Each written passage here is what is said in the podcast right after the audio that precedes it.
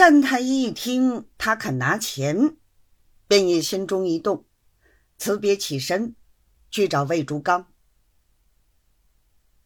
两人见面之下，魏竹刚晓得事情不成功，这一气也非同小可，大骂胡统领不止，立刻要亲自进省去上控，不怕弄他不倒。单太爷道：“现在县里有了凭据，所以他们有恃无恐。他是省里委下来的。”府台一定帮好了他。官司打不赢，突然逃场没趣儿。魏竹刚道：“省控不准就京控。”单太爷道：“你有闲工夫，同他去打，这笔打官司的钱哪里来呢？”魏竹刚一听这话有理，半天不语。单太爷道：“你令亲在京里，不好托托他，想个法子吗？”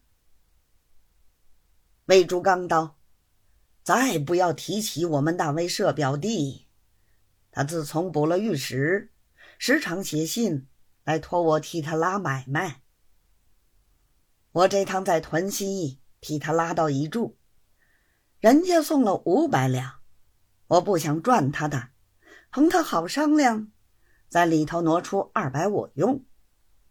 谁知他来信一定不肯，说年底下空子多，好歹叫我汇给他，还说明将来你表兄有什么事情，小弟无不竭力帮忙，应该要一百的，打个对折就够了。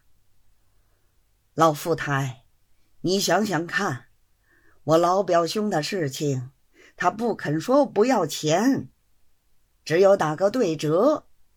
你说他这要钱的心可多狠？单太爷道：“不管他心狠不心狠，千里为官只为财，这个钱也是他们做都老爷的人。”应该要的，不然他们在京里，难道叫他喝西北风不成？魏竹刚道：“闲话少说，现在我就写信去托。但是一件，空口说白话恐怕不着力，前途要有点说法方好。”单太爷道。看上去不至于落空，至于一定要若干，我却不敢包场。魏竹刚道：“到底肯出若干买他这个折子？”单太爷道：“现在已到年下了，送点小意思，总算个探经罢了。”梅竹刚道：“探经亦有多少？”一万八千也是，三十二十亦是，到底若干？说白了，我好去托他。你不知道他们这些都老爷卖折参人，同大老官们写信，都与做买卖一样，一两银子就还你一两银子的货，十两银子就还你十两银子的货，却最为公气。一点不肯骗人的，所以叫人家相信，肯拿银子送给他用。我看这件事情总算兄弟家乡的事情，与兄弟也有关系，你也一定有人托你，你就同前途说，叫他拿五百两银子，我替他包办。单太爷道。五百太多吧？魏竹刚道：“论起这件事儿来，五千也不为多。现在一来是你老哥来托我，二来社表弟那里我也不好措辞。总而言之，这件事参出去，胡统领一面多少，总可以生发，还可以树上开花。不过借我们这点儿当做药线，好处在后头，所以不必叫他多要。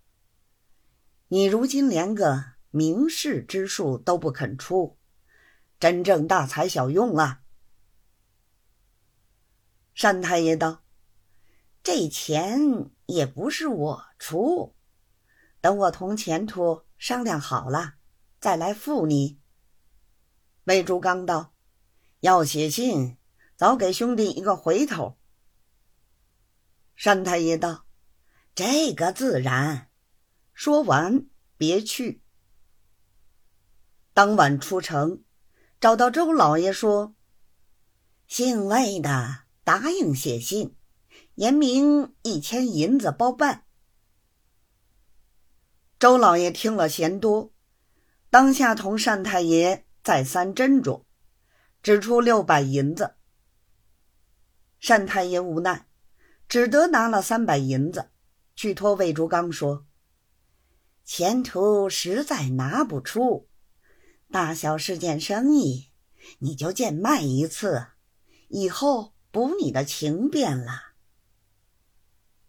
魏竹刚起先还不答应，禁不住单太爷显脸相求，魏竹刚只得应允。等到单太爷去后，写了一封信，只封得五十银子给他表弟，托他奏参出去。以后如何，且听下回分解。